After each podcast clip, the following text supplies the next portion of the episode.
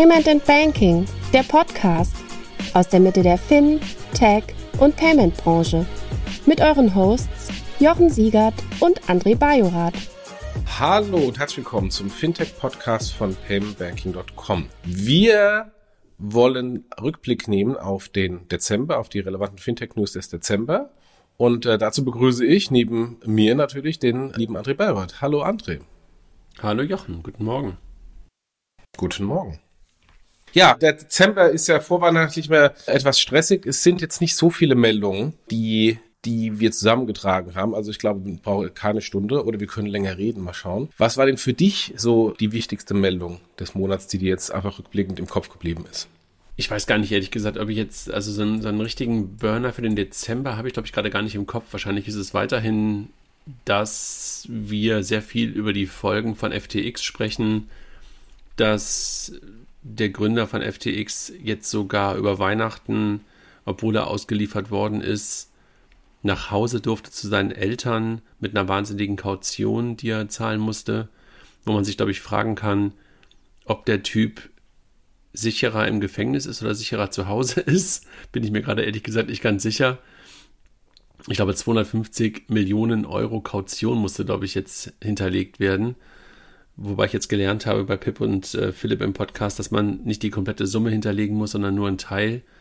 Und scheinbar das Elternhaus, scheinbar das Elternhaus als Sicherheit für die, für die Kaution hinterlegt werden konnte. Das ist, glaube ich, weiterhin das, was mir so für den Dezember eigentlich so im Kopf geblieben ist. Also auch die Folgen, die weiterhin damit einhergehen. Also du liest und hörst ja eine ganze Menge davon. A, dass weiterhin Firmen in Turbulenzen sind aus der ganzen FTX, aus dem ganzen FTX-Debakel heraus, also dass weiterhin Firmen in die Insolvenz rutschen, beziehungsweise finanzielle, in finanzielle Probleme kommen. Und du hörst von allen Ecken und Enden, auch von Aufsehern, ob das jetzt Branson von der BaFin ist oder aus New York, beziehungsweise aus Washington, also aus den äh, amerikanischen Aufsichten, hörst du überall kritische Stimmen, beziehungsweise wir müssen da mehr tun. Und gestern las ich dann wieder, dass die Engländer ja genau, genau das Gegenteil tun und super kryptofreundlich werden. Und da fragte ich mich gerade so, ist das eigentlich ein gutes Zeichen oder ist es ein schlechtes Zeichen, wenn jemand, der so ein bisschen auch finanziell mit dem Rücken an der Wand steht nach dem ganzen Brexit, jetzt sich gerade kryptofreundlich zeigt? Die Krypto-Freunde feiern das ja total, was, was in UK gerade passiert. Und ich fragte mich ehrlich gesagt, ob das gerade wirklich gut ist oder schlecht ist. Gleichwohl, das weißt du auch noch, war UK natürlich auch in dem ganzen Fintech-Umfeld damals echt ein Vorreiter, ne? Mit ihrer Sandbox. Das kann man Sandboxen gut finden oder schlecht finden. Aber das, ja, darüber kann man wahrscheinlich fast mal einen eigenen Podcast machen, was da gerade in UK gerade auch in Sachen Krypto passiert. Lange Rede, kurzer Sinn. Was war meine News? Keine, sondern eine überlappende aus dem November, nämlich das, was mit FTX immer noch an Folgen gerade in der Szene besprochen wird. Für dich? Was hast du für eine, für eine News, die dir im Kopf geblieben ist? Was mich, was mich in diesem Monat sehr rumgetrieben hat, ist, äh, wie dich ja auch, die Turbulenzen bei, bei Twitter, wobei ich einen guten Hack gefunden habe. Ich habe sämtliche Elon Musk und Twitter-Tweets, also über Twitter selbst per Filter ausgefiltert. Das heißt, ich kriege gar nichts mehr mit, was er gerade so schreibt oder andere über ihn. Wann immer irgendwas Elon oder Musk oder Elon Musk äh, rein, reingibt, wird's bei mir ausgefiltert. Twitter sieht für mich wie früher aus, als noch gut war. Und warum sage ich das im Kontext Fintech? Weil er tatsächlich überlegt, in irgendeiner Weise, ich glaube, wir haben das auch dann auch als News, Payment zu machen, also Twitter in irgendeiner Weise als Payment-Dienstleister zu etablieren. Da bin ich trotz seiner PayPal-Erfahrung sehr skeptisch, ob es dafür ein Need braucht. Aber das war, war für mich so die Erkenntnis nach dem Motto, wenn ich schon nicht weiß, wie es weitergeht, ich mache irgendwie Payment. Und im Kontext Payment ist doch immer noch relevant, weil es so diesen, diesen Daily Driver hat. Ob es dann erfolgreich wird, da, da bin ich sehr skeptisch bei, bei, bei Musk. Können wir gleich bei den News nochmal drüber sprechen, was wir da sozusagen Twitter zutrauen? Ich bin da ehrlich gesagt auch super skeptisch in der Hinsicht, was, ob Twitter in der Hinsicht wirklich der richtige Player sein wird. Gut, dann gehen wir doch mal rein und fangen am besten gleich mit dem Thema an, was dich auch beschäftigt hat, mit FTX. FTX reist BlockFi mit. Die haben eine CUSD-Finanzierung von 53 Millionen bekommen, unter anderem von FTX oder FTX-Schwester. Und insofern sind sie jetzt äh, das nächste Opfer der FTX-Pleite. 1,8 Milliarden Verbindlichkeiten stehen noch aus. Naja, letztendlich waren alle drin, ne? Also sowohl klassische VCs als auch typische Krypto-VCs waren halt mit drin, ne? Mit, mit Walla, also Peter Thiels Venture, Coinbase Venture, Galaxy Digital, Tiger Global und auch viele andere, auch die Winklevoss Capital, also die Kollegen, die sich immer mit Mark Zuckerberg über die Geschichte zur Facebook-Gründung stritten und streiten, sind damals bei BlockFi mit reingegangen. Das ist für mich schon irgendwie, die sind ja schon in Straucheln geraten, bei der letzten Kryptokrise und als die ganzen Coins so abgeraucht sind, nachdem äh, der Terra Luna Coin sozusagen in Luft sich aufgelöst hat. Und dann ist ja FTX als Retter erschienen. Und was die ja machen, ist im Grunde genommen Krypto zu verleihen und mit hohen Renditen den Menschen, die ihre Kryptos verleihen, ja sozusagen locken und, und, und ihnen Renditen auszahlen. Also das, was halt so viele unter dem Thema Crypto Lending subsumieren, das tun sie. Und ich glaube, das System ist halt sehr stark unter Druck dann, wenn der Kurs halt auch so unter Druck ist. Und wenn du gleichzeitig halt noch Exposure auf einer Börse hast, weil du diese Kryptos irgendwo ja dann auch wahrscheinlich handeln musst, etwas, etwas damit tust, sonst würden Menschen die ja auch nicht verleihen und sonst würde ja auch so ein Block wie die Kryptos nicht benötigen dann gerät so ein ganzes Ding halt irgendwie in Straucheln. Und dieses Thema Crypto-Lending war ja halt auch immer so ein großes Versprechen und du erinnerst dich auch auf, an unsere Konferenzen, wo darüber halt auch immer sehr stark als ein Modell oder festgehalten wird, dass man sagt, okay, das ist irgendwie eins der Businessmodelle und damit kannst du noch was tun, vor allen Dingen in der Niedrigzinsphase haben da viele Leute immer drüber diskutiert. Und jetzt siehst du halt, wenn es hochgeht, schwimmen solche Sachen halt hoch. Und wenn es runtergeht, kommen solche Sachen halt auch komplett, wenn sie dann halt auch vielleicht nicht ganz so sattelfest schon aufgebaut worden sind, echt in Straucheln. Und das sehen wir halt jetzt, dass das Ganze noch kein substanzielles beziehungsweise in Anführungszeichen sicheres Modell war, sondern doch noch sehr viel auf Spekulation aufbaute. Und das haben wir, glaube ich, jetzt hier gesehen. Jetzt habe ich aber so ein bisschen so eine Generalkritik äh, vielleicht irgendwie auch gerade ein bisschen gemacht. Und wie guckst du denn auf, auf, auf das ganze Thema Blockfee mit drauf?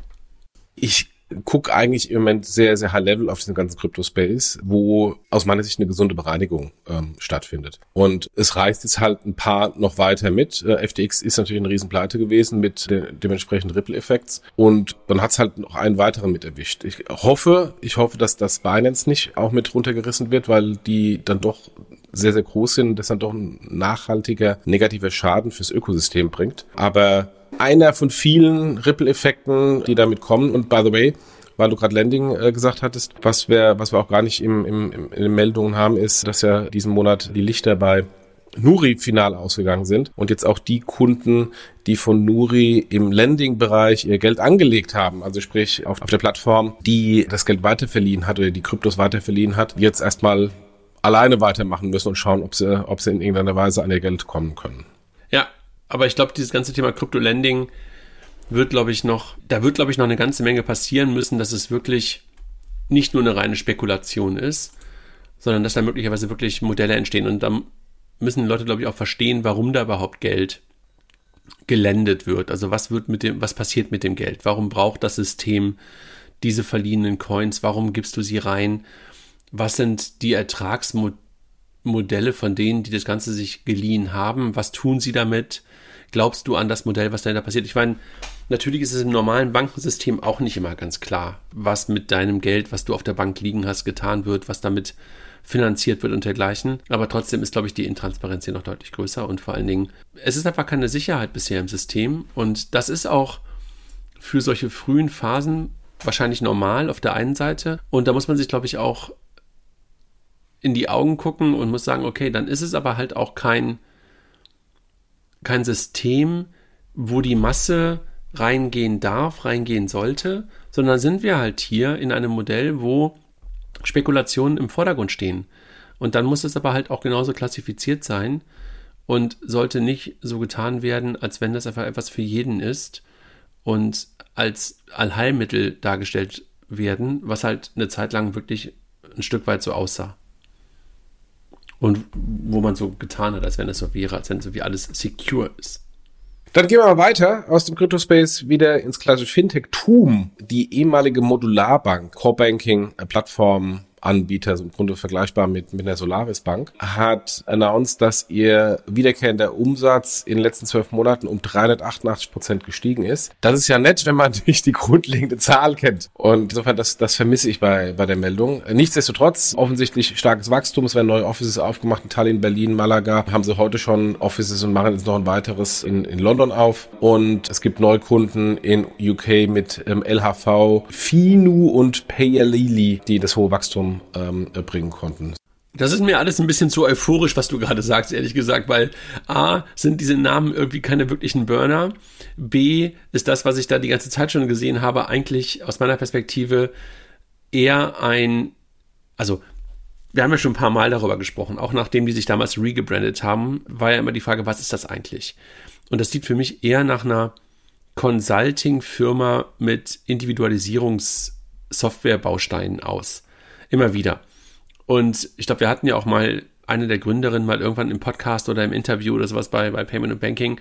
Und da fand ich halt auch ehrlich gesagt, das fand ich nicht stark, sondern die, die, die, die Preposition, die sie da haben, finde ich halt okay, dass du sagst, du baust halt bestimmte Bausteine, die du hoffentlich wiederverwerten kannst für verschiedene Banken als Kernbanksystem. Aber ich glaube, das ist nicht vergleichbar, zum Beispiel mit einer Mambu und das ist nicht vergleichbar mit einigen anderen, äh, mit einer Upwest oder sowas, die sich halt wirklich so als reiner Softwareanbieter, wo wirklich das Thema SaaS hochkommt. Ich glaube, diese Zahl ist ein bisschen wirklich, wie du es gerade schon beschrieben hast, wahrscheinlich sehr, sehr geschönt im Sinne von, was ist da wirklich ein Recurring Revenue? Und wenn du dir dann die Finanzierungsrunde anguckst mit 15 Millionen, dann scheint die mir für diesen unglaublichen Erfolg von 388 mehr Prozent doch sehr gering. Also ich will jetzt hier kein, äh, kein Wasser in den Wein schütten, tue ich trotzdem, aber da würde ich gerne ein bisschen mehr Substanz mal hören und sehen, um das wirklich zu bewerten. Also bisher habe ich die noch nicht wirklich als relevanten Player wahrnehmen können. Also ich habe ja nur die, die Pressemitteilung vorgelesen. Das haben wir ja gesagt, ich muss Wasser in den Wein schütten. Bin vollkommen bei dir. Also ähm, alleine Tatsache, dass ich sage, ich wachse um x Prozent, aber gebe die Basis nicht an, äh, fängt bei mir immer sofort an zu sagen, okay, da hat jemand nötig, irgendwie PR zu machen, selbst PR zu machen, ohne wirklich die Fakten zu liefern. Das ist schon mal schwierig. Ja. Okay, gehen wir mal weiter. Genau.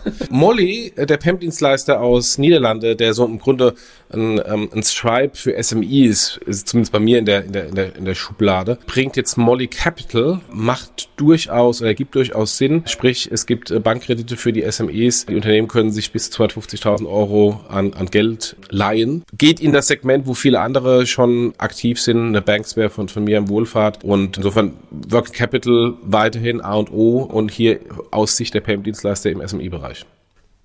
Naja, die wenigsten oder nicht viele Unternehmen haben so gute Einblicke da rein.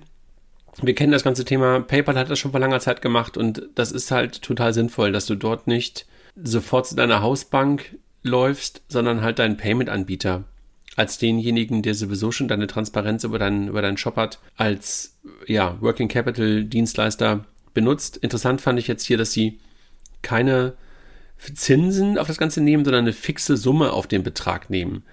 Da bin ich noch nicht so ganz sicher, ob das gut funktionieren wird, vor allen Dingen jetzt bei weiter steigenden Zinsen, aber let's see. Und wie du es gerade gesagt hast, es scheint einfach für jeden, der halt vor allen Dingen in das Thema Longtail im Bereich Payment reingeht, vor allen Dingen für die, finde ich, sinnvoll zu sein, das als weiteren Teil ihrer Wertschöpfungskette zu anzugehen ich weiß gar nicht, ob sie es aufs eigene Buch machen oder ob sie eine Bank dahinter haben, die das Ganze finanziert. Das war jetzt in der Meldung gerade nicht drin, aber das könnte man möglicherweise mal versuchen rauszufinden, wer eigentlich der Rückfinanzier sozusagen dahinter ist. Ja, ja. Und äh, vor allem ist es auf, äh, auf der eigenen Lizenz oder nutzen da einen Drittpartner, der, der die Lizenz mitbringt? Geht ja in die gleiche Richtung. Also das eigene Buch oder nicht das eigene Buch, genau. Ja.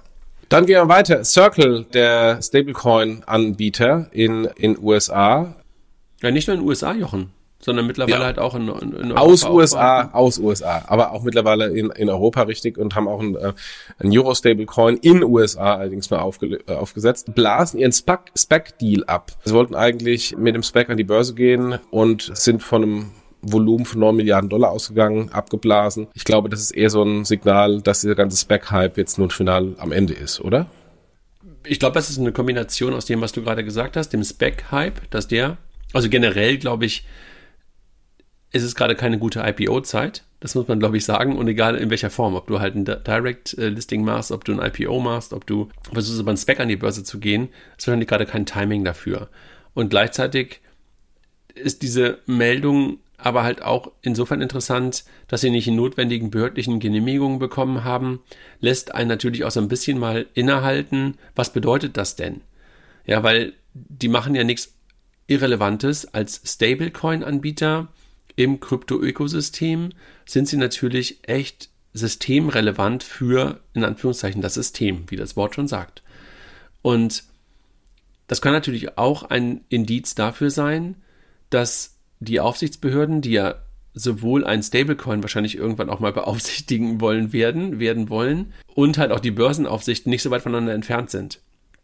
Und insofern kann ich mir schon vorstellen, dass das mehr als nur ein schlechtes IPO-Fenster oder Spec-Fenster ist, was dazu führt, dass sie halt diesen Spec erstmal abgesagt haben, sondern dass da in der Tat auch vielleicht ein paar Lizenzen, vielleicht ein paar regulatorische Vorgaben noch zu klären sind, von beiden Seiten vielleicht zu klären sind. Von Circle möglicherweise alles in Anführungszeichen aus ihrer Perspektive da ist aber vielleicht die Aufsicht noch gar nicht so richtig weiß, wie sie das Ganze halt beaufsichtigen will. Und vielleicht ist das auch noch etwas, was fehlt. Ein bisschen rumgestammelt, aber ich glaube, du weißt, was ich meine. Ne? Da ist etwas, was an die Börse will, damit beaufsichtigt wird, was aber vielleicht noch gar nicht so richtig allen klar ist, wie man das Systemische, was Circle da betreibt, auch wirklich dann dauerhaft beaufsichtigen möchte. Also du meinst, es ist noch nicht reif. Naja, letztendlich ist das Circle ja das, was, guck mal, du bist ja auch in der dig digitalen Euro Taskforce der, der EZB, macht Circle ja etwas, was wir, glaube ich, unter, unter einer Wholesale CBDC auch in Teilen verstehen könnten. Und versuchen halt, dass die Lücke zu schließen, wo wir glauben, dass sie da ist, mit einem digitalen Euro. Also wirklich digitales Geld, was in Systemen benutzt werden kann, wo du keinen On- und Off-Ramp benötigst, wo du möglicherweise eine Programmierbarkeit drauf hast und dergleichen mehr.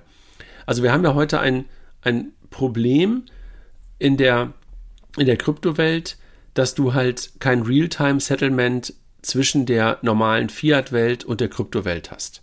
Und damit musst du halt irgendwo ein System in das Ganze, oder musst du ein etwas Systemisches dort hereinbringen, was halt Real-Time-Settlement erlaubt. Und diese Lücke hat ja Circle bisher so gut geschlossen wie noch keine andere. Da waren ein paar andere, über die haben wir gerade schon am Anfang gesprochen, die sind im Grunde genommen nicht mehr da und haben sich in Luft aufgelöst. Und wenn du halt davon ausgehst, dass die dezentrale Welt und, und, und, und die Kryptowelt nicht mehr weggeht, sondern halt da bleibt und ich glaube, als Aufsicht musst du auch darüber nachdenken, wenn das halt wirklich systemrelevant groß wird, was bedeutet das denn dann, wenn du dort eine, in Anführungszeichen, Zweitwährung hast, die vorhanden ist? Und wie beaufsichtigst, beaufsichtigst du so etwas? Und deshalb, was da denke ich drüber nach, wenn du halt so etwas an die Börse lässt, hat das ja auch wieder, gibst du dem ja damit auch eine Art Vertrauensvorsprung. Und deshalb denke ich darüber nach, dass da möglicherweise ein bisschen Unklarheiten auf beiden Seiten noch da sein könnten. Aber ey, super viel Spekulation, ich weiß es nicht, ne? sondern ich denke gerade einfach nur laut gemeinsam mit dir. Ja, wobei ich Circle eigentlich als eher, anders als FTX und Co., eher als sehr regulierungsfreundlich wahrgenommen habe, die auch immer sehr viel darüber getan haben. Aber ich bin in einem Bereich nicht ganz deiner Meinung. Ich schaue Circle nicht an als primär Herausgeber eines Stablecoins oder eines Wholesale Stablecoins, sondern ich gucke eigentlich auf Circle eher, das ist eine, eine, eine Plattform, die verschiedene Use Cases rund um Krypto-Coins ermöglicht. Und weil es eben noch keine kein Wholesale, offiziellen Wholesale CBDC gibt, waren sie gezwungen, einen eigenen zu bauen. Da ist eigentlich der Coin eigentlich nur Mittel zum Zweck ich sehe sie eigentlich eher als eine Plattform, wo ich verschiedene Formen von Programmierung äh, im Payment Use Cases ermöglichen kann. Und dann gibt's halt natürlich darum, um das Öl, was es alles ermöglicht, um die Payments abzuwickeln, das dann der selbst herausgegebene USDC. Aber ob das jetzt ein USDC ist oder ein US-Dollar CBDC oder ein digitaler Euro oder Wholesale Stablecoins oder private Stablecoins, ist dann auch am Ende des Tages, glaube ich, egal für Circle. Kannst du recht haben. Ich habe sie halt sehr stark auf das Thema USDC gerade in meinen ähm, Ausführungen reduziert, ne? weil sie natürlich damit auch sehr stark in Verbindung gebracht werden, weil sie halt der relevanteste Coin im gesamten Ökosystem sind. Ja, ja.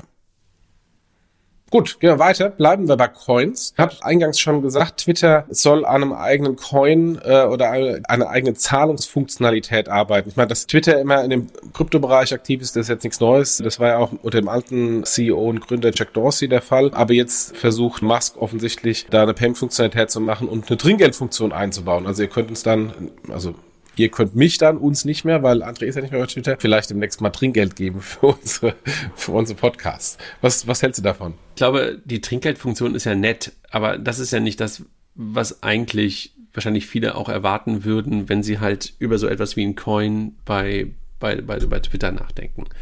Sondern ich glaube, was ja gerade so ein bisschen im Hintergrund als immer wieder diskutiert wird, ist, ob halt Musk Twitter, und das hat er ja auch schon ein paar Mal gesagt, zu seiner Art Super-App umbauen will.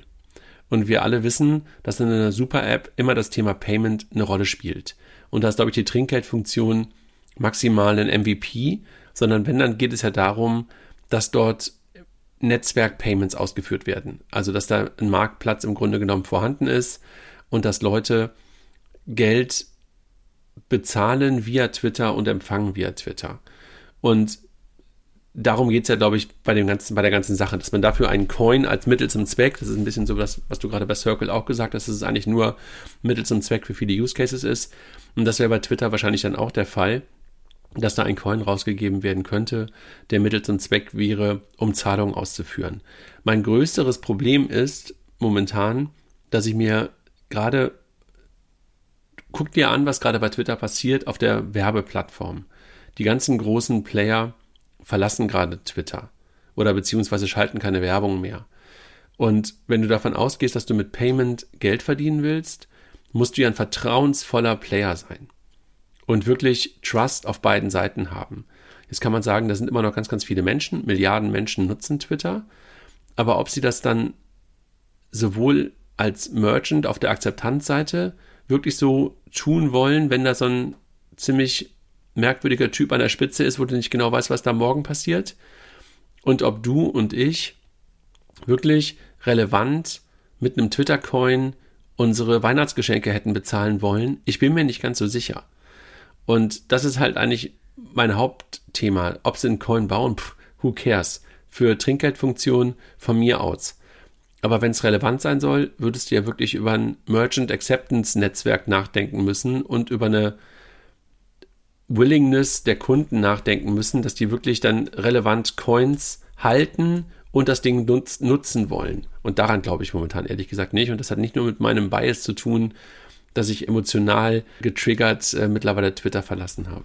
Dann lass uns weitergehen. Wir bleiben im Kryptobereich. Timeless, das ist ein, äh, ein Krypto-Startup, die Luxusgegenstände in NFTs umwandeln. Also kann ich Luxusuhr, irgendwelche seltenen Sammelkarten, seltene Sneaker anlegen und äh, hoffen, von der Wertsteigerung zu partizipieren. Die sind von dem Uhrendiebstahl betroffen. Für die, die es nicht mitbekommen in, äh, haben, in Berlin wurde irgendwie ein Tresor aufgeknackt mit ganz vielen Schweizer Rolex-Uhren und anderen Luxusuhren. Eigentlich von einem Marktplatz, wo ich online diese Luxusuhren kaufen kann, aber offensichtlich stellt sich heraus, dass Timeless auch am gleichen Tresor ihre Uhren gelagert hat, die die mit den NFTs an den Endkunden dann vertrieben wurden. Die sind insofern auch betroffen. Jetzt sind sie nicht pleite wie dieser Uhrenmarktplatz, aber es zeigt sich ein neues Counterparty-Risiko in diesem NFT-Bereich. Die Frage ist äh, nicht, wie vertrauensvoll der Dienstleister ist, sondern auch, wie vertrauensvoll dann der Dienstleister des Dienstleisters ist, wo dann die Uhren lagern.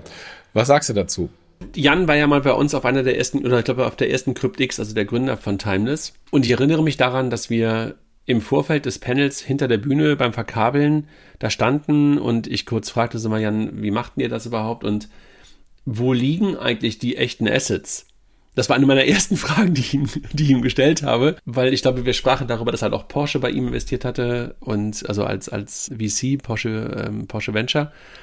Und ich so, und wo stehen dann die Autos? Ja, da haben wir einen ganz, ganz sicheren äh, Dienstleister. Und haben die halt, ich so, liegen die bei euch im Office? Nee, nee, nee, nee, sondern halt bei einem, wie gesagt, bei einem, bei einem Dienstleister. Und äh, okay, also schon interessant, ne? Also, dass du war meine erste Frage, wo liegen die Assets?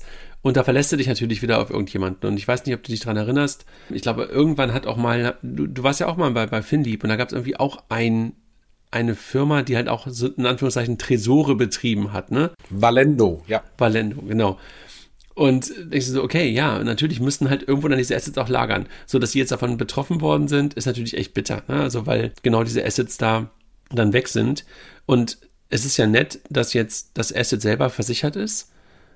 A, wird es aber, glaube ich, teilweise ein Problem. Das war, glaube ich, bei Watchmaster auch das Problem, dass halt nur der Zeitwert in Anführungszeichen auch oder der Anschaffungswert, glaube ich sogar, ne, der Anschaffungswert ersetzt wird und nicht der Spekulationswert ersetzt wird und halt auch nicht die Mehrwerte oder die Mehrkosten, die dadurch entstanden sind, dass du das Ding bewertet hast, möglicherweise nochmal aufbereitet hast oder sowas ersetzt worden sind. Und das hat natürlich bei dem, bei dem, bei dem Watchmaster echt zu einem Problem geführt. Ich glaube, Watchmaster war das, ne, die die Insolvenz gestittert sind ähm, durch den Uhrendieb. Kronos oder Watchmaster, eine von beiden, genau. ja. Äh, jetzt möchte ich nicht den falschen, in Anführungszeichen, der Insolvenz bezichtigen. Nee, aber bitter für die auf der einen Seite und was mich so ein bisschen nachdenklich macht, warum wird eigentlich nur in Berlin so viel geklaut? Was ist denn eigentlich da falsch? Jochen, was passiert da? Sind die jetzt auch irgendwo im Wasser? Weil ich glaube, Teile der, des Schmucks aus dem grünen Gewölbe sind, glaube ich, am Wochenende haben sie versucht, noch irgendwo in der Spree zu finden. Möglicherweise findet man die Uhren auch irgendwo in der Spree. Was ist los in Berlin? Was läuft da falsch? Also als ich kurz vor der CryptX und der Transactions in der Selbstisolation mit Corona war und am Wochenende Zeit hatte, weil ich hatte nur Schnupfen, aber wollte die Familie nicht anstecken, hat mir unsere liebe Freundin Sibylle Strack den Tipp gegeben, ich soll bei Prime Video äh, Four Blocks mir anschauen. Diese Berliner äh, Serie zur Bandenkriminalität. Und da spielen Rolex-Uhren und natürlich Drogen eine wichtige Rolle. Und äh, das ist, glaube ich, ein relativ gutes Abbild dessen, was tatsächlich in Berlin abgeht. Und wenn man äh, sieht von diesem einen, äh, von diesem einen Bandenkriminellen, den sie da irgendwie jetzt kurzfristig äh, in der Nacht-Nebel-Aktion abgeschoben haben, der haben sie irgendwie, der hat auch irgendwie drei oder vier Rolex par parallel angehabt. Ich glaube, das ist so ein spezielles Berliner Problem mit der Bandenkriminalität und die stehen halt auf Rolex-Uhren. Und wie kommen die Rolex-Uhren ran, wenn ich sie nicht jemanden abnehme, wenn ich nicht sie bezahle, offiziell, ich äh, versuche sie dann über andere dubiose Kanäle zu bekommen. Ich glaube, das liegt denen natürlich auch sehr nah. Ohne jetzt irgendwie Fingerpointing zu machen, aber ich nehme an, das ähm, ist natürlich ein, ein wunderbares, ein wunderbares Einbruchsziel und vor allem die Dinge kann man ja auch relativ schnell dann auch wieder liquide machen. Dann gehen wir weiter. United wird zum Einhorn. Das Fintech United, Anbieter von Sofortkrediten, hat eine Fundingrunde in Höhe von 60 Millionen eingeholt. Hauptinvestoren ist Euraceo, ehrlich gesagt noch nie gehört, Credit Mutuel, BPI France und Goldman Sachs. Haben insgesamt eine Bewertung von 1,1 Milliarden. Ich finde es interessant, dass wir A, mal wieder über Funding reden können, B, über neue Unicorns reden können. So ein bisschen ist vielleicht der Funding-Winter vorbei, aber zumindest werden die Companies, die wohl performen, die kriegen noch Geld. Was hältst du davon? Die sind ja schon die ganze Zeit, also ich glaube, der Kai Friedrich, ehemals Consorsbank, war eine Zeit lang mal dort CEO. Mittlerweile ist er ja nicht mehr da. Und ich glaube auch die Jana, die ursprünglich bei der Comdirect war, Jana Koch, ist auch dort. Also die sind ja schon eine ganze Zeit lang unterwegs und ist ja auch ein Fintech in Anführungszeichen, was schon vor langer, langer Zeit gegründet worden ist und die einfach, genau wie du es gerade beschrieben hast, performen. Ich glaube, sehr starker Fokus bisher war immer noch auf Frankreich. Ich weiß gar nicht, ob sie mittlerweile auch in, in Deutschland verfügbar sind. Ich glaube wahrscheinlich schon, sonst wären wahrscheinlich Kai und Jana gar nicht hingegangen, aber ich habe es noch nicht, ehrlich gesagt, gar nicht so richtig wahrgenommen. Also jedenfalls nicht irgendwo im Payment oder vielleicht sind sie einfach auch unsichtbar. Ja gut, also ist doch schön. Also wenn da halt auch so ein paar Modelle entstehen, woher man sieht halt an den Aktionären, also an den, an den Shareholdern, dass da auch schon relativ viele Banken dabei sind. Und ähm, insofern ist das, glaube ich, auch einer von den typischen Modellen, die als normales Fintech gestartet sind und dann aber halt auch sehr, sehr schnell Shareholder und Partner aus dem klassischen Umfeld gewonnen haben. Also kein richtiger Disruptor, sondern halt eher ein Enabler für das klassische Modell. Absolut. Und natürlich dann auch wunderbar die Möglichkeit, dann in der Refinanzierung Zugriff zu günstigen Krediten zu bekommen, weil das ja bei den Modellen immer das Problem ist, wenn ich mich dann über VC-Geld, Venture Debt oder was auch immer refinanziere, das wird dann relativ schnell sehr teuer. Und mit Banken als Investoren kann ich dann vielleicht auf deutlich günstigere Liquidität zurückgreifen. Dann gehen wir weiter. Neben dem Twitter-Thema hat mich äh, diesen Monat noch Wirecard beschäftigt. Jochen, ganz kurz, Jochen, United ist in Deutschland verfügbar. Also du kannst einfach Sofortkredite für 1000 Euro oder sowas sofort nehmen und einfacher geht es nicht 100% online und so weiter. Also das ist durchaus in Deutschland verfügbar. Aber mir war es gar nicht bewusst, ehrlich gesagt. Aber gibt es, ja. Ja, dann, also wie gesagt, neben Twitter hat mich noch der Wirecard-Prozessbeginn diesen Monat sehr beschäftigt, weil es einen wunderbaren Live-Blog gibt in der Wirtschaftswoche. Interessant sind natürlich jetzt die ersten Aussagen der Angeklagten, also der, der Kronzeuge Bellenhaus, äh, Oliver Bellenhaus hat äh, sehr viel aus dem Nähkästchen geplaudert, was teilweise noch Information war, wo, die man erwartet hatte, teilweise äh, interessante neue Informationen kamen und äh, insofern ein altes Thema, was jetzt langsam aufgearbeitet wird auf der, auf der rechtlichen Seite. Ja, es ist wirklich mal ganz interessant, dass ein wirklicher Insider jetzt mal spricht, ne? Und du auch so ein bisschen merkst, wie da welche Dynamiken wahrscheinlich da zu herrschen schienen und auch jetzt noch vorhanden sind. Ich glaube, man darf jetzt nicht alles, was, was der Kronzeuge dort sagt, irgendwie alles genau so eins zu eins als Wahrheit nehmen. Aber ich glaube, es gibt, gibt einem mal einen ganz guten Eindruck, was das Ganze war. Und wir haben ja auch so ein bisschen drüber diskutiert. Und das, was da so ein bisschen immer drüber schwebte nach dem Motto, das ist ein riesengroßer Plan, der, der irgendwie immer schon da war und eine riesengroße Lüge mit einem Masterplan von Anfang an. Das ist, glaube ich, nicht so, sondern es ist, glaube ich, einfach ein Modell, wo Lüge auf Lüge auf Lüge aufgebaut hat und wo du dann einfach nicht mehr rauskamst irgendwann. Und äh, das ist, glaube ich, das, was manchmal so ein bisschen so scheint, als als wäre es ein großer Plan gewesen, das glaube ich nicht, sondern da sind wirklich ähm, Lüge auf Lüge auf Lüge entstanden. Ja, ja. Ist auch mal ein Eindruck. Wobei, was, was ganz klar rüberkam, oder was er zumindest behauptet hat, war, dass Third-Party-Acquiring-Geschäft wirklich nie existierte, sondern das von Anfang an nur, nur Fake war. Nichtsdestotrotz, das normale Acquiring-Geschäft, das wissen wir, dass das existierte und sie haben es immer geschafft, quasi das, was existierte, in, nach vorne zu bringen ähm, und, ähm, und das, was nicht existierte, irgendwie hinten dran verschwinden zu lassen. Aber ja, da werden wir wahrscheinlich nächstes Jahr noch, noch einige, noch einige weitere interessante Sachen bekommen. Aber glaubst du, dass das Third-Party-Acquiring-Geschäft bestand? Nee, ne? Nee, nee, er sagt, es hat nie bestanden. Also. Nee, nee, aber glaubst du's? Also, weil das ist ja, das ist ja sozusagen die, die, die Gegenthese, dass Brauns Anwalt sagt, das bestand und er ist betrogen worden und das Geld ist irgendwo anders hingeflossen. Also ich kann mir vorstellen, dass vielleicht ein kleines Third-Party-Acquiring-Geschäft existierte, so wie das ja üblich ist. Also nicht irgendwie eine Sache von Wirecard, sondern das gab es ja vorher. Die Player, die halt immer wieder genannt worden sind, die halt die größten Merchants im Third-Party-Acquiring gewesen sein sollen, waren ja Pillepups-Dinger, die gar nicht vorhanden waren, sondern einfach nur irgendwelche komischen, weiß es doch, von diesem äh, Bauer, diese komische Reisefirma auf den Philippinen und sowas. Das sollen doch die größten, die großen Third-Party-Händler gewesen sein. Da ist doch nichts gewesen.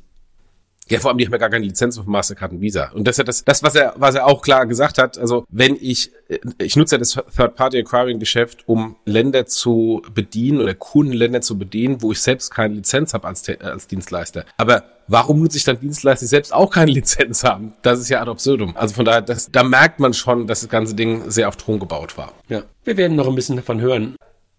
Da, äh, genau, das wird, das wird nächstes Jahr uns noch äh, lange beschäftigen. Ich glaube, 100 Prozesstage sind, sind angesetzt und äh, insofern da, da kommt noch einiges äh, vermutlich durch. Mal, mal gespannt, wer, wer, wer dann auch die externen Zeugen sein werden, die da aufgefahren werden. Dann gehen wir weiter. Die BaFin hat eine Rekordstrafe für im Grunde die erste aus meiner Sicht Neobank in Deutschland herausgegeben, die Fidor Bank in, in München, die ja ganz, ganz am Anfang vom Fintech, äh, Fintech-Welle von sich reden gemacht hat, dann relativ schnell ruhig geworden ist. Jetzt gehören sie in der französischen Bank und werden wohl abgewickelt, wenn man Gerüchten äh, oder Meldungen trau äh, trauen darf, 2024. Die haben eine Rekordstrafe bekommen von der BaFin in Höhe von 3,7 Millionen wegen Geldwäsche-Problematiken. Auf der einen Seite, BaFin schaut sich ja jetzt systematisch Payment-Dienstleister und Fintechs an, auch aus Folge von Wirecard, wo sie ja nicht so richtig reingeschaut hat. Aber 3,7 Millionen hat mich dann doch auch sehr überrascht, weil das für so ein kleines Institut doch eine extrem empfindliche Strafe ist.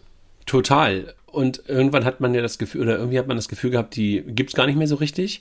Also die haben ja auch White Label Business am Anfang gemacht und dergleichen, aber sie sind ja immer noch da. Da gab es ja ein paar Gerüchte auch, dass sie in der Tat abgewickelt werden sollen.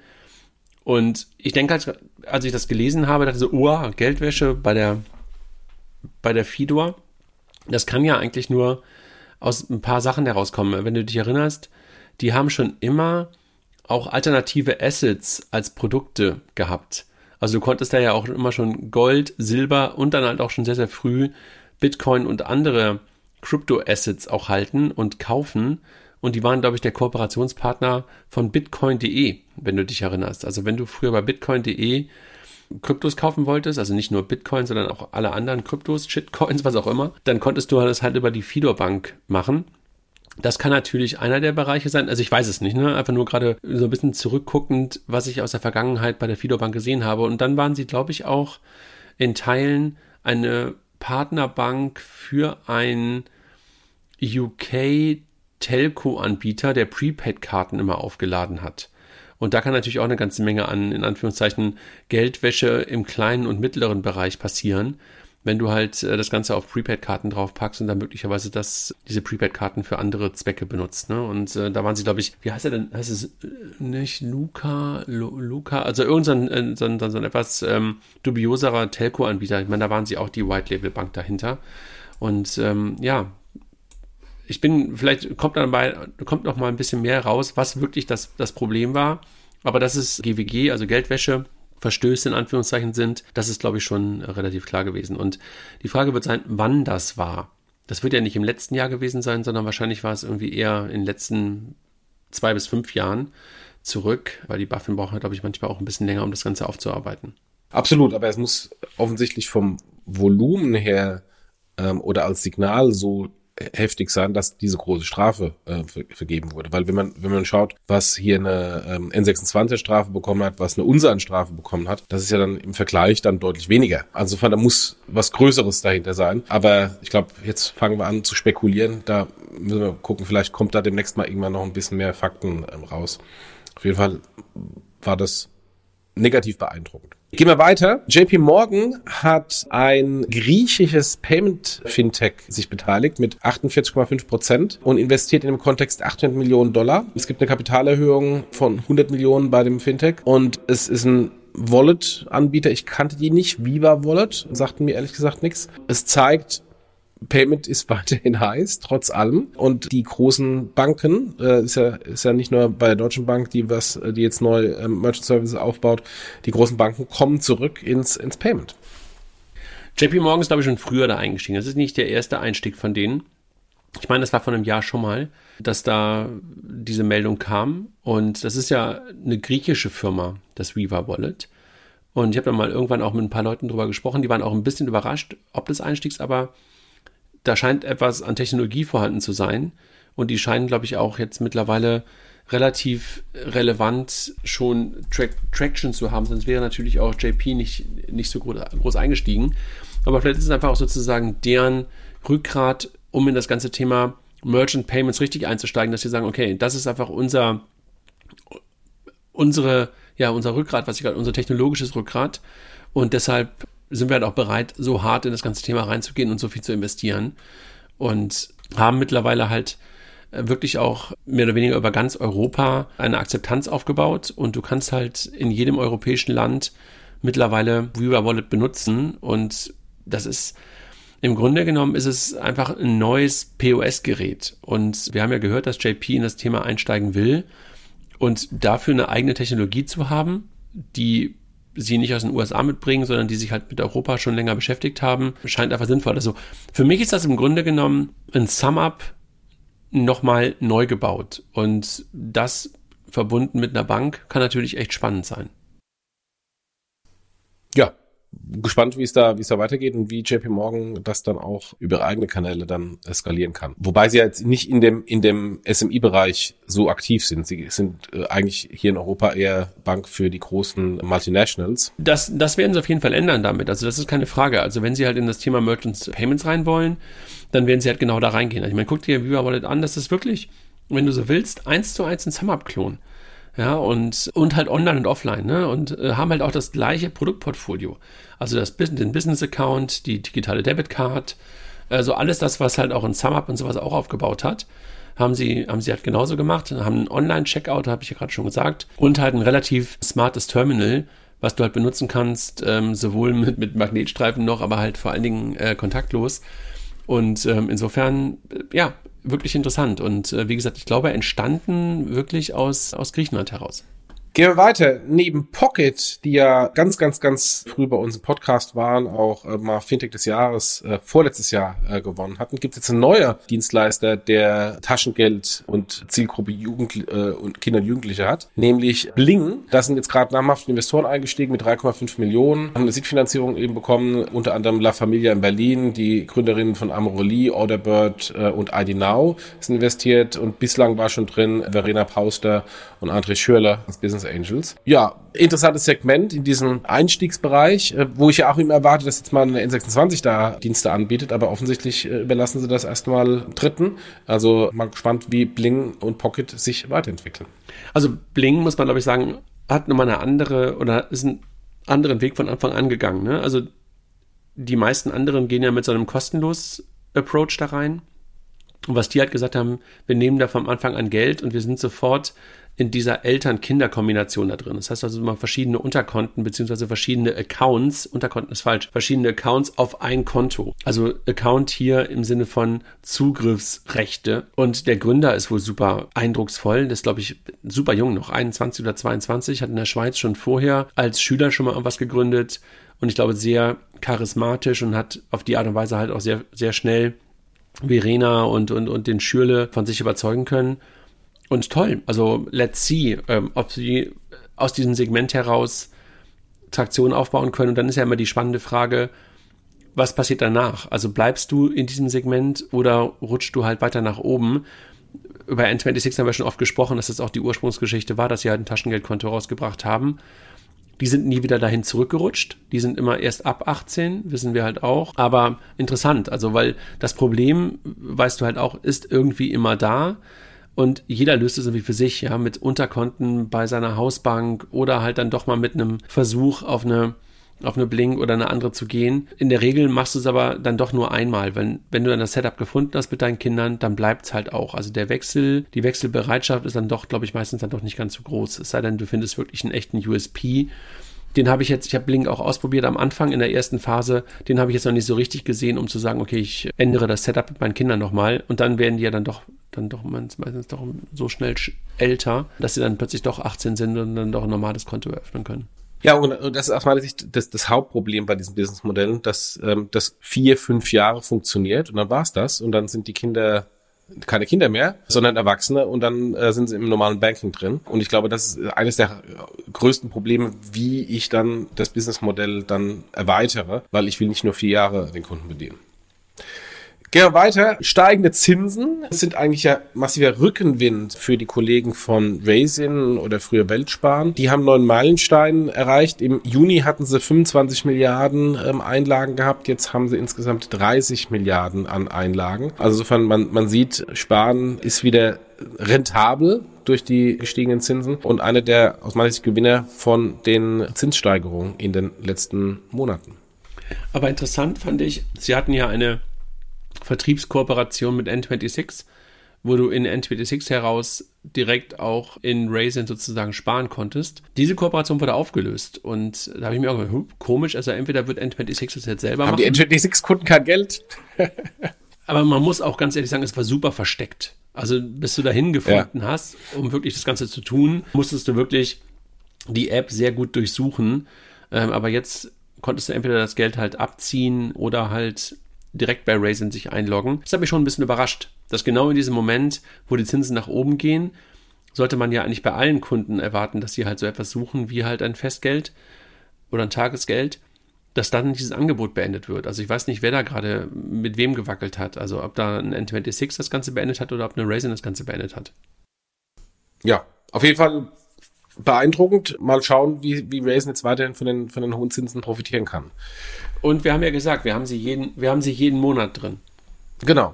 Letzte Meldung ist auch sehr interessant. Schufa übernimmt Bonify. Bonify ist ja so ein ähm, Consumer Bonitäts App Fintech aus, aus Berlin, die offensichtlich jetzt ein, ein Exit, ein Zwangs vielleicht Exit sogar finden mussten. Schufa nimmt das äh, Unternehmen für 20 Millionen Euro, hat 1,6 Millionen registrierte Benutzer. Und interessant in dem Kontext ist auch, dass der härteste globale Wettbewerber von der Schufa Experian über Experian Ventures Eigentümer von Bonify war und jetzt quasi das Startup an den direkten Wettbewerb weiterverkauft.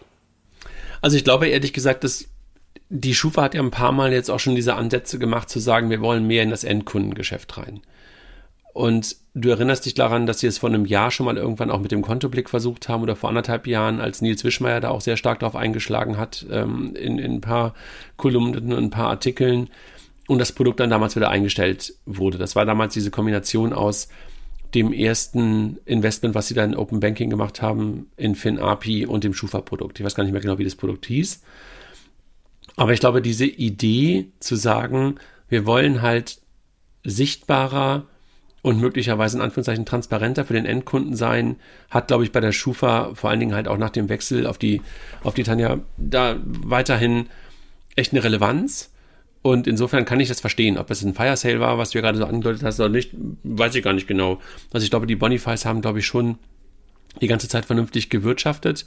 Und die hatten ja relativ starke Kooperationen mit, mit der Crefo davor. Ne? Also die haben ja immer jemanden eigentlich auch gebraucht, der ihnen das, was sie getan haben, nämlich Bankkonto-Informationen zu aggregieren und dann zu einzuordnen, dann auch nochmal mit einem Stempel versehen. Und das haben sie, wie gesagt, bisher mit der Krefo gemacht. Das Ganze jetzt halt mit der Schufa zu machen, ist, glaube ich, für sie schon eigentlich der beste, also eigentlich der Exit-Kanal schlechthin. Ne? Also absolut, ja, ja.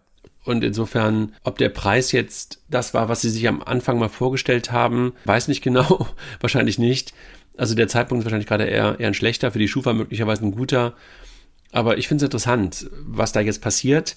Und wenn du die, die CEO der Schufa dann in den Tagen danach, nachdem sie das übernommen haben, gehört hast, hat sie das Ganze ja versucht, auch sofort als Lösung für, im Anführungszeichen, staatliche Subventionen für, für Bürger zu positionieren, zu sagen, diese ganzen Auszahlungssachen in der Energie, Krise gerade, sie laufen doch nicht effizient. Wir könnten das in Anführungszeichen über den Kontoblick viel besser machen und könnten halt viel fairer das Geld auszahlen.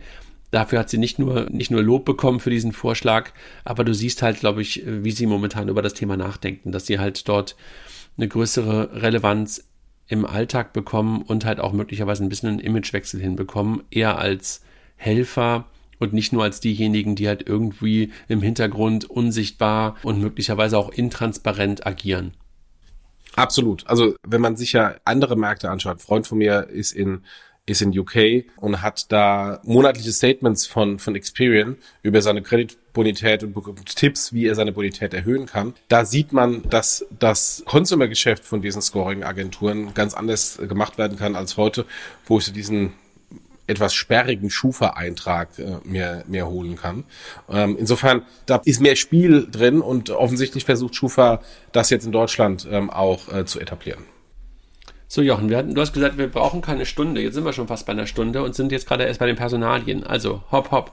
Ja, kannst du mal anfangen, weil mir ist mein Quip hier gerade eben abgestürzt. äh, ich mache es unser lieber Freund und Kollege Steffen von Blumenröder, den wir beide ja schon aus der Bitkom kennen, der jetzt lange Zeit bei der DKB war, ist jetzt nicht mehr bei der DKB, sondern hat nach sechs Jahren die DKB verlassen. Also auch den Soon, äh, wie war das nochmal? Wie war das nochmal? DKB Soon oder sowas hieß der, hieß der Account damals, als es um das Thema Apple Pay ging hat Steffen ja damals auch in Ich glaube, Soon oder Soon for All. Aber Soon for All ist, glaube ich, bei den Sparkassen. Egal. Äh, aber irgendwas Soon, Ready, was auch immer. Also, äh, genau, so. Also Steffen wechselt als Chief Commercial Officer zu Sideos. Sideos geht, glaube ich, in, das, in, die, in die Richtung dezentrale ähm, Identitäten aus Berlin. Ich glaube, Markus Nazarek, ehemals ähm, PayPal und davor BDB, ist auch dabei. Müssen wir einfach mal einladen und können, können Sie mal erzählen, was Sie tun.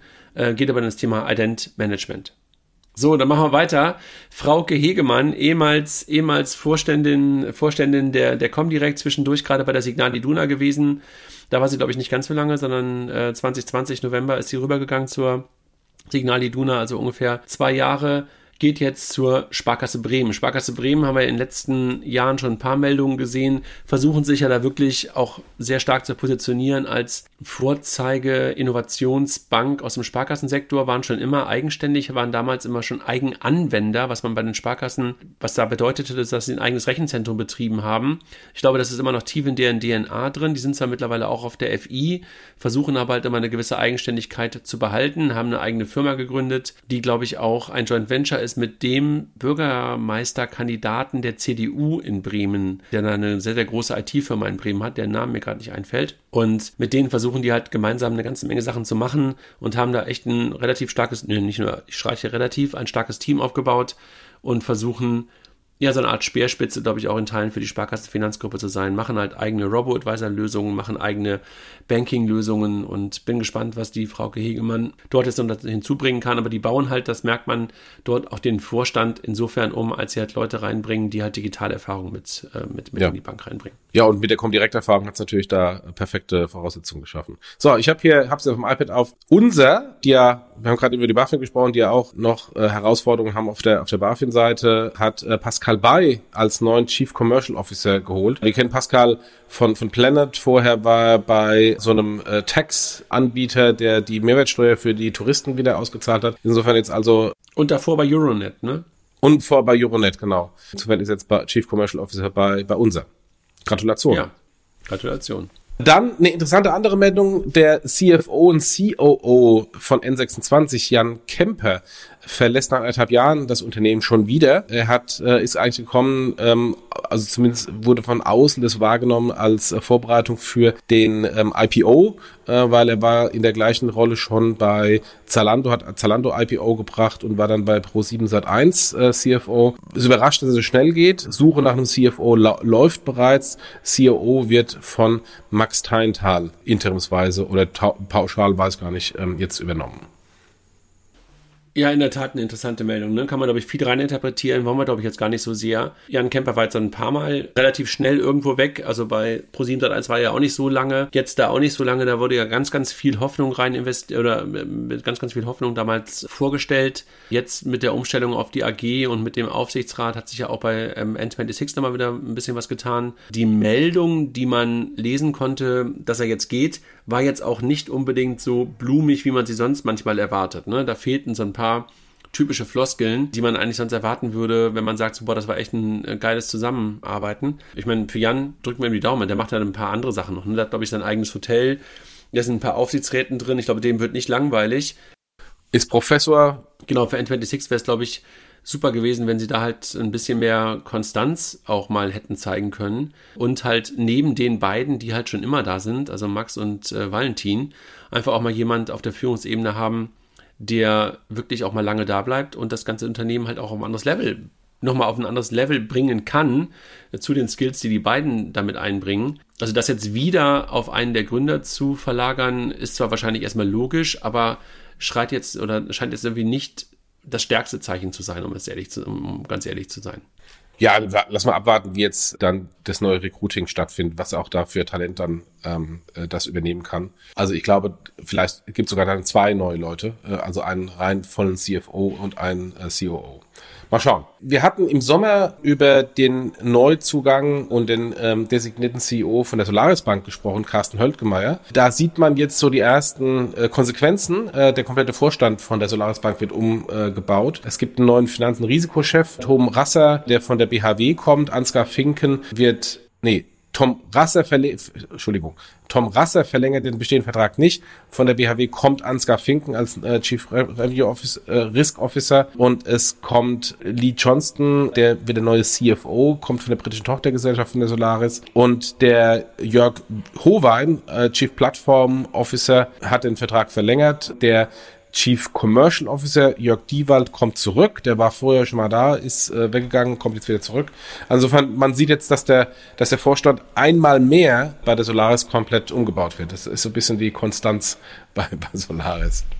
Ja, ich war auch ein bisschen überrascht, weil ich hatte das Gefühl, es gab doch gerade schon einen Umbau, aber dann kam noch mal ein richtig großer Umbau. Aber möglicherweise ist es dann das, was du tust, wenn du halt der neue CEO bist, dass du dann nochmal Leute reinbringst, die du halt brauchst und möglicherweise die Leute, die du schon kennengelernt hast, dann auf die Position setzt, wo du sie halt am sinnvollsten sehen möchtest.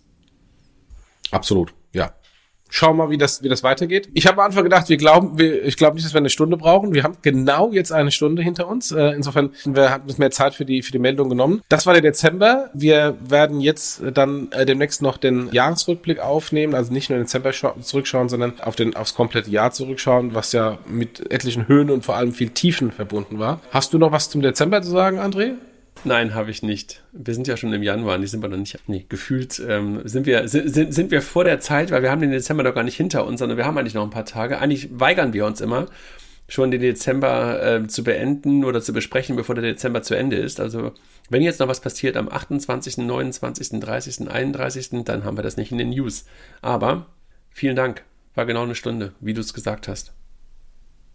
Dann macht's gut und wir hören uns zum Jahresrückblick. Macht's gut. Tschüss. Ciao.